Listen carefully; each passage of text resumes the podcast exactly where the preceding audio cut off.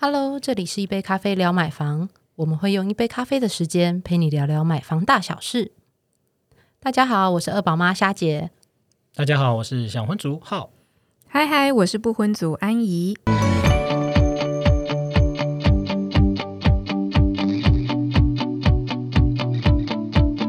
最近天气忽冷忽热，哎，嗯而且一般就是冬至了。你知道进入到了冬天，所以即即使天气热，都都会觉得说好想吃火锅，还有拉面哦。而且前阵子那个伊兰拉面在台中开了，对不对？嗯，对啊，我们我们是没有被业配啦，只是你知道，每次有新店那种名店开，就会大排长龙，然后就觉得哇，就是台湾什么都要排呢。对对不啊，对啊，好扯哦。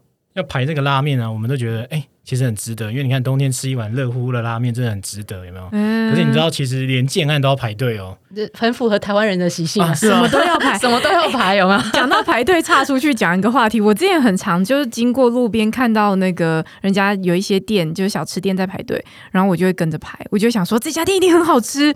然后看了一下前面的人，然后前面的人在跟前面人聊天，就说：“哎，请问一下你在排什么？”他说：“我也不知道，我看到有人排，我就跟着排。而”且所以大家都盲目。而且排队这个事真的印象很深刻。我们以前是排队搭电梯要上班，然后常会被路人经过说，那个大婶就说：“哎、你们是在排特卖会吗？”然后就每个人都眼神死的跟他说：“哦，没有，我们在排队上班。九九点的特卖会有没有？眼神死的特卖会。排队吃拉面，排队等上班，然后现在还要排队买房哦。对，排队买房我是真的哦，因为建案都要排队。那个建案我们是”哪一区的建案、啊？几千万的建案哦，在台南啊。在台南。对啊，是新建案哦。哦，对，他是在开卖前一天啊，晚上就已经有人去接待中心排队了。然后那个时候大家想说，哎，这个不就是一般的一个地区吗？又不像是一个什么商家。结果一大堆人在那边排队，结果后来就引起市政府去查询，然后说，嗯哎、晚上还在排队，到底在排什么东西？结果真的是新建案。然后他们就看说，到底这个新建案的内容到底是什么？结果。想说应该会很大的户数吧，或者是那些量体，结果竟竟然成交量没有想象中的多，然后排了一百多个人哦，你们猜成交几户？八成有吗？八就是八十，五成五成，五成吗？嗯，嗯，好像蛮乐观哦，大概大概三成左右，大概一百个人排队，大概只有三十户成交哦，所以这过程好像也没有什么违法红单啦。他们会觉得，哎，其实好像很 OK 啊。可是这个已经造成了最近的话题哦。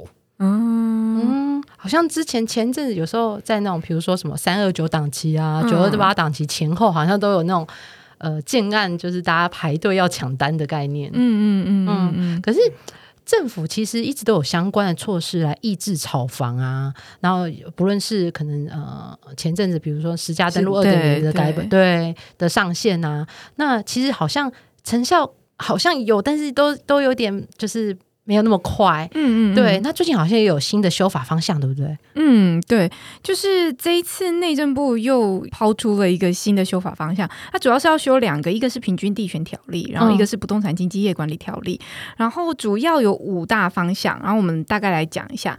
第一个就是现在近期大家很常听到这个业者哀哀叫，就是它是限制这个换约转售的部分，就是新建案的买卖契约啊，它就规定说，你除了配偶，然后还有有直系或者是二等、二亲等以内的旁系血亲之外，你就不可以再转售转让给别人。然后你是建商嘛，建商你也不可以协助这个买方他去做换约销售这件事情，不然他要开罚罚五十到三百万。然后第二个就是禁止炒作，就是他说如果你要呃影响这个交易的价格啊，然后制造这种什么热销啊的假象的话，你有可能会被开罚一百到五百万元。然后如果说你这个就是炒房的这个状态，有可能造成民众恐慌，还有什么市场交易不安，然后损及公众利益等等的情形的话，还有可能有刑责。哎，哇，开开开始有 可以开罚了，就对了。对的，呃，对，就目前草案的修法方向，就是有可能会处三年以下有期徒刑这样子。然后再来就是解约申报登录，就是过去在那个实价登录二点零的时候，其实已经有规定说新建案你呃签完合约之后三十日内要申报。但有些人就会讲说啊，我三十日申报，三十日内申报后，然后到又再解约，其实他就不会去登录，所以他现在要求你。呃，申报一定要登录，那不然的话也是要开罚。哦，然后再就是呃，管制司法人的购物，就是未来啊，在这个一般的民间的这个法人公司，如果他要去买这种住宅的话，他变成是采取许可制，你要先向内政部去做申报，然后内政部未来他们说他们会去成立一个审查小组去做审核，审核说那你可不可以买？那他还限定说，那你买了之后，你五年内就不可以办移转啊，去做预预告登记等等的。那基本上他这个审核小组应该会有一些限制啦，就是例如说你是为了要长期出租啊，或者是你为了要做员工宿舍啊，或者你为了要围绕都跟等等的，不然你一般的民营的法人，你为什么要去买一间住宅？他会他会认为你有可能有炒房嫌疑，所以他会做一些规范。那规范的细节的部分还是一样，要等魔法定定之后后面才会出来。然后最后第五项，最后一项是建立检举奖金的制度。就是 这个不知道会不会有一些人就开始变得这检举魔人，就会开始只要有些人意图炒房嘛，有有这个哄抬市价的这个状况的话，那你就可以去检举，那未来你可能就会获得一定比例的检举奖金，这样子。哎，那这样听起来，其实对于预售屋的影响度好像也蛮大的诶。嗯嗯嗯。但我记得，呃，今年度不是其实就是已经在讨论一个红单禁止转售了嘛？嗯。那为什么好像又变成更加严厉？就是你连换月也不可以啊？对，就是之前那个红单禁止转售是在实价登录二点零上路的时候一并去公告的发布施行的内容嘛。那他在红单阶段的时候，他就不要你去做转售的状况，就是杜绝你在红单这段这个阶段就已经在做炒房，把房价垫高了。但是红单结束之后，其实基本上你就是到合约。那合约这一块啊，通常。通常，呃，建商会让你有一次的换约的机会。那你在换约的时候，你就可以去买卖给再卖给别人，那又有一次的机会可以房价往上垫高。所以看起来，他就是要把这个各种垫高房价的机会全部都卡死。也就是说，他现在红单不能转让，然后红单到合约之后，合约也不能转让。那未来什么时候才可以转？就你一定要等它成屋。那你等他成屋之后转手，他就不是权利的转让，他就变成是成屋买卖，呃，他就那个房地合一税了。对，所以到成屋其实又变成说又回到房地合一税嘛，它其实就是有一种呃类似紧箍咒的概念，让建商说，哎，你在红单你想转售一次，那可是我到我让你就是杜绝这件事情，然后成屋又可能让你会接受到房地合一税的那个考验了。对，哇，那关于合约解约这件事啊，其实我看到很多粉砖也是有提到，哎，他们会觉得这套修法。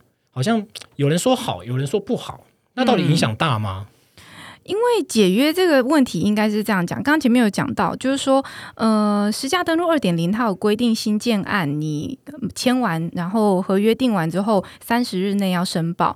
那有些人会讲说，但是他到时候三十日内申报完之后，他解约没有申报的话，业者就可以先找人签一个比较高价的合约，然后再解约，那他就会把价格垫高嘛，所以让实价登录反而前阵子有一些讯息，大家可能有看到，就反而变成是炒房的温床这样子，所以这次应该也算是把漏洞补起来啦，嗯，哇，那这样看来对预售市场打击应该会不小哦。是，那这个法案有什么时候要定案吗？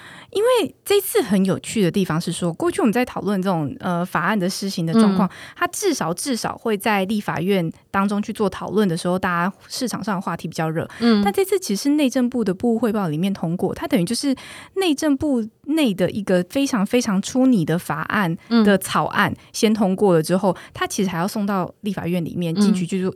进进行去做审核这样子，那基本上这个会期，因为现在也十二月，这会期其实差不多也要结束了，大概就要等到下个会期，下个会期大概是明年的二月到五月，然后你下个月期会期送到那个立法院的内政委员会之后，然后还要再等三读通过，其实没有这么快。但说真的，如果说我们的就是官方希望这个速度可以加速进行的话，它应该最快最快的确有可能在明年就通过实行啦。嗯嗯，诶。我对那个禁止炒作还有建立奖金制度还蛮好奇的。那炒作要怎么界定啊？就像刚刚有提到，是说，呃，还还甚至有那个造成民众恐慌。对我我刚刚在想说，哎，这这。呃，房屋的交易要如何造成民众恐慌？大家排队，我就跟着排队，有没有？哎，赶快排，赶快排！这样对啊，是是说这样才不会造成大家洗脑嘛？就是那个盲目排队，然后就跟着买。排队要排的有依据，对不对？不能乱不能乱恐慌这样去排。嗯，对啊，就是其实这个看起来它的那个界定很松散。当然，因为现在草案都还在草案阶段，它还没有明确的，就是确定的法律文字的嘛。但是，其实这次业者也蛮多人有提出，他说他觉得这会有一个违宪的疑虑，因为照理说啊，他的预售屋的这个合约的转让，它其实因为它还不是成屋嘛，所以它还不是房屋的所有权，它就是一种契约的转让。那它应该是属于宪法里面的保障的人民权利义务的一部分。那依据宪法第二十三条规定，这些权利啊，它如果不是因为有妨碍他人自由，或者是避免紧急危难，或是为了要维持社会秩秩序，然后增进公众利益等等的必要的话，它不能以法律去限制。这是就是负负得正意思，也就是说，它不应该被法律限制啦。所以有些业者会认为说，那你现在要立了一个草案去做修正，然后要去限制、限缩这个权利义务的话，你有违宪的问题，有这样子的讨论，嗯。嗯嗯，但但如果是抑制房价为前提的话，那我觉得它有维持社会秩序 跟增进公共利益。对，因为对，因为其实法律条文它写的是比较宽松嘛，对啊。那怎么样去认定说这个社会维持社会秩序跟增进公众利益的部分，就它另外的就主管机关它要再去做解释这样。然后另外还有一个蛮有趣的问题是说，其实我觉得这次也看到有一些建商。他跳出来说：“嗯，他觉得 OK 啊，或什么干嘛？因为看起来他这些线索，我觉得对于投资客的影响会比建设公司大。因为我们在讲说红单的转让，甚至是呃合约的转让这件事情啊，它其实多半都是买方的获利。因为对建商来说，它其实是。”就是这个东西对他而言不见得有好处，除非有一些不孝建商，他真的长期跟投资客合作等等的，不然这就是投资客他的买方在一转一呃一转一买一卖在获利而已呀。那对建商来说，例如说我还要配合你去做解约、去做换约等等的，有时候他会担心会有一些争议或纠纷，所以有一些新建案他是会限定在合约里面就会签订说，哦，我只能让你换约一次，甚至不让你换约都有可能。那对于这个真的是前期想要从破这个转售，然后获得一些价差的获利的投资客来讲，它的影响真的是会蛮大的。嗯，对啊，我看粉丝团上也是意见蛮不同的哦，因为大部分呃还没买房人，他们当然会觉得说。呃，政府会不会其实又在出新招啊？那会不会让房价又往上垫高了？这样就是转嫁到那个租客或者是其他呃预售物的那个市场。可是有些人也会觉得说，哎，其实我就是有一些多余的资金啊，我想做一些投资嘛。那这样好像就是呃，真的就违宪的，因为我其实是在一个合法范围里面去做一个交易，然后去做一些转让转售的一个动作。可是这样变说，他这样抑制我之后，那我是不是变说影响我对投资这件事情的看法？然后包括甚至就是。哎，会不会有可能将来预售屋就会越来越少啊？然后建商都开始指出成屋了，然后大家负担变更重，这样子。哦，这也是一个想法哎，而且其实还是有一些买方出来讲，就是说他认为，因为预售屋它从通常从预售到成屋，真的盖好可能两三年以上的时间，他可能前期很早就买了，那当时评估自己的财务状况，觉得还 OK 嘛，那就先付了定金或什么，等到最后他真的快要交屋的时候，突然发现他可能突然发生了一件可能比较重大的事情，或者是财务突然紧缩了，那他不得已他不得不转让的时候，你现在限制他转让，那他怎么么办？这样子也是有这样的说法啦。嗯嗯，的确，那那都是有可能会发生的事情。对对，不过呃，真的这样可以抑制投资客，其实我还蛮想举双手赞成的。你觉得这样有效吗？霞姐觉得这样有效吗？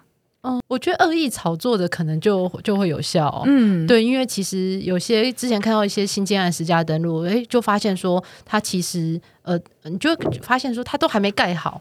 然后那个登录的登录的那个交易，已经某一户可能已经有两次交易了啊。对，那那就那就而且呃，就像刚刚这种的交易转让，它可能呃在还未还没有盖好之前，它其实是没有办法。办法克到那个房地合一税的，对。对，那那其实好像也没有任何的，呃，顶多会有到所得税率好了，嗯嗯，对，但但是它这个交易金额蛮大的嘛，对不对？那其实只有到所得税，其实哇，那他赚很大，他这样的转让其实赚很大，但是就没有其他辅助的税法可以去呃辅助去收到这一块的税金，对。那如果是因此的话，那如果说有其他配套的税法可以收到，那那我就觉得那还呃不用禁止照，还还没有关系，因为它毕竟其实是呃等于是还有获利嘛，它有个辅助的税法可以收到。但是如果现在是没有的状态下，那我反倒觉得说，哎，那其实禁止起来，然后让它成屋到成屋之后才能做交易，然后让房地合一税其实可以课征到，嗯，对，那我觉得那就是比较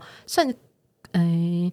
公 公平正义的一环当中。哦，我懂霞姐的意思。霞姐意思应该是说，既然它到后端，因为你不会到后端房地合一才才卖掉嘛，你前端就卖掉。但你前端卖掉，我克不到你实质的那个获利的税的话，那那我干脆禁止你，这也是一种方式。反正你本来就是要买房子嘛，买房子你还是要回归到他那个成屋之后的状况这样子。对，那浩哥觉得呢？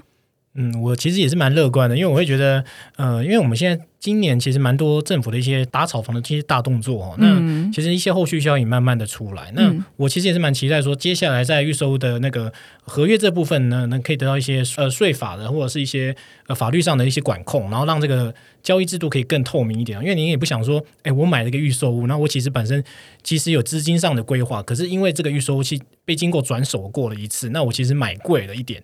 那我心心情上，如果知道的话，我一定会不好受啊。你看，像大家会用实价登录，虾姐会用实价登录，她上去查，哎，交易了两次，哎，还没成屋，竟然交易了两次，太惊人了吧？可是有没有很认真看那个实价登录表，看得很认真？这 就是建商就赚不到你的钱，不是那个投资客赚不到虾姐的钱，这样。对，所以我觉得这是一个蛮好的出发点啊。不过目前其实大家呃社团上啊，或者是一些买房的一些群主，大家都非常的热烈在讨论了，可见大家觉得这件事情应该是有感的哦。那只是后续看说，呃，立院三读通过之后，到底后续的那个配套以及整个实施后来的结果会怎么样？我其实也是蛮期待的。嗯，这个我其实蛮期待的。还有一个期待的点，是因为其实房价的部分很多，其实呃，除了说应该说呃，预售的预售新屋到中古屋的房价，其实都息息相关，在这个区域。嗯，对。那通常都会是预售新屋，当然因为它是比较新的，嗯，所以它其实都呃怎么讲？呃，它的价格上升比较高的时候，其实会带动周边中古屋市场也攀高。那那如果因此能够有效抑制，呃，它的房价不会飙升到这么高，对，让让的呃周边至少我们买不起新建案，买不起预售屋，那我还可以。捡旁边的中古屋哦，在合理的范围内，对，那我觉得那也是乐观啦。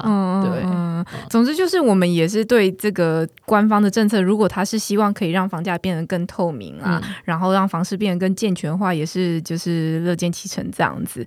那当然就是像浩哥讲的，他还是要到到最后，我们从法案从立法院出来之后，我们才知道那法案到底长什么样子嘛。他另外还有提到那个可能要设一些日出的条款，例如说法人、司法人购物的。这件事情，它不能完全一刀切吧？就是立刻今天公布，今天施行，这样子对一些法人来讲，可能也太严苛了。然后还有检举制度这件事，我也是蛮期待检举制度，有没有机会赚一波检举奖金呢？哎，说不定就是另外一个浪潮的开始。